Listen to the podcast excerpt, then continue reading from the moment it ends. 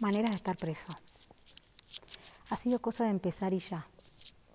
Primera línea que leo de este texto y me rompo la cara contra todo porque no puedo aceptar que Gago esté enamorado de Lil. De hecho, solo lo he sabido varias líneas más adelante, pero aquí el tiempo es otro. Vos, por ejemplo, que empezás a leer esta página, te enterás de que yo no estoy de acuerdo y conoces así por adelantado que Gago se ha enamorado de Lil. Pero las cosas no son así. Vos no estabas todavía aquí, y el texto tampoco, cuando Gago era ya, mi amante. Tampoco yo estoy aquí, puesto que eso no es el tema del texto por ahora. Yo no tengo nada que ver con lo que ocurrirá, con lo que ocurrirá cuando Gago vaya al cine Libertad para ver una película de Bergman y entre dos flashes de publicidad barata descubra las piernas de Lil junto a las suyas y exactamente como lo describe Stendhal empiece una fulgurante cristalización. Stendhal piensa que es progresiva, pero Gago. En otros términos, rechazo este texto donde alguien escribe que yo rechazo este texto.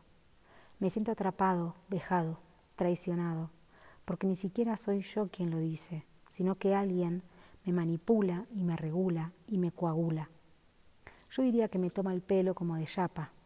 Bien claro está escrito. Yo diría que me toma el pelo como de yapa.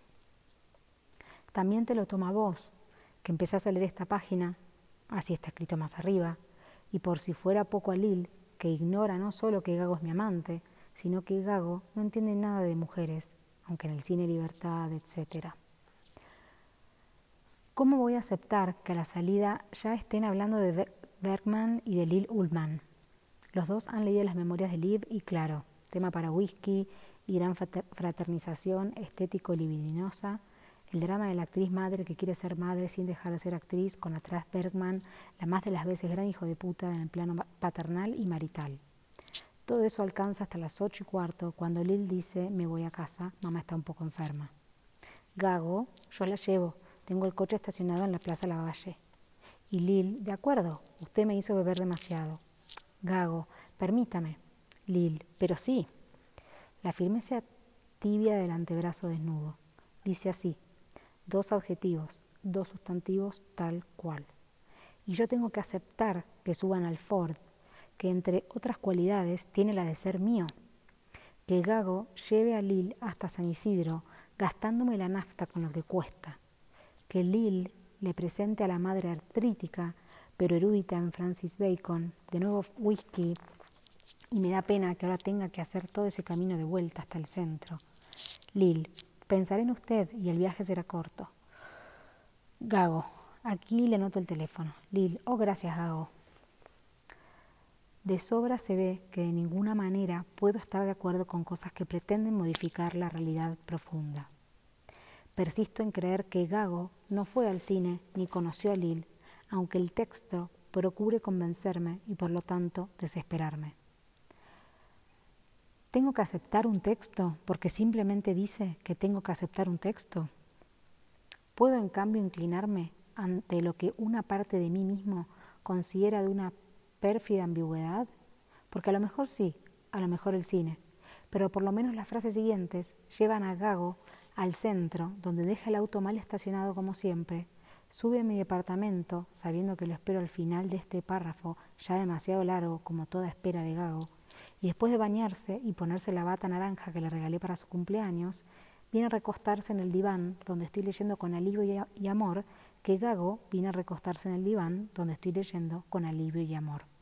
Perfumado e insidioso es el chivas regal y el tabaco rubio de la medianoche. Su pelo rizado, donde hundo suavemente la mano para suscitar ese primer quejido soñoliento, sin Lil ni Bergman, Qué delicia leerlo exactamente así, sin Lil ni Bergman, hasta ese momento en que muy despacio empezaré a aflojar el cinturón de la bata naranja, mi mano bajará por el pecho liso y tibio de Gago, andará en la espesura de su vientre buscando el primer espasmo. Enlazados ya derivaremos hacia el dormitorio y caeremos juntos en la cama. Buscaré su garganta, donde tan dulcemente me gusta mordisquearlo, y él murmurará un momento murmurará, espera un momento que tengo que telefonear. telefonear. A Lil, of course. Llegué muy bien, gracias. Silencio. Entonces nos vemos mañana a las once. Silencio. A las once y media, de acuerdo. Silencio. Claro, a almorzar, tontita. Silencio. Dije tontita. Silencio. ¿Por qué de usted? Silencio. No sé, pero es como si nos conociéramos hace mucho. Silencio. Sos un tesoro. Silencio. Y yo, que me pongo de nuevo la bata y vuelvo al living y al chivas regal. Por lo menos me queda eso. El texto dice que por lo menos me queda eso. Que me pongo de nuevo la bata y vuelvo al living y al chivas regal, mientras Gago le sigue telefoneando a Lil. Inútil releerlo para estar seguro. Lo dice así, que me vuelvo al living y al chivas regal, mientras Gago le sigue telefoneando a Lil.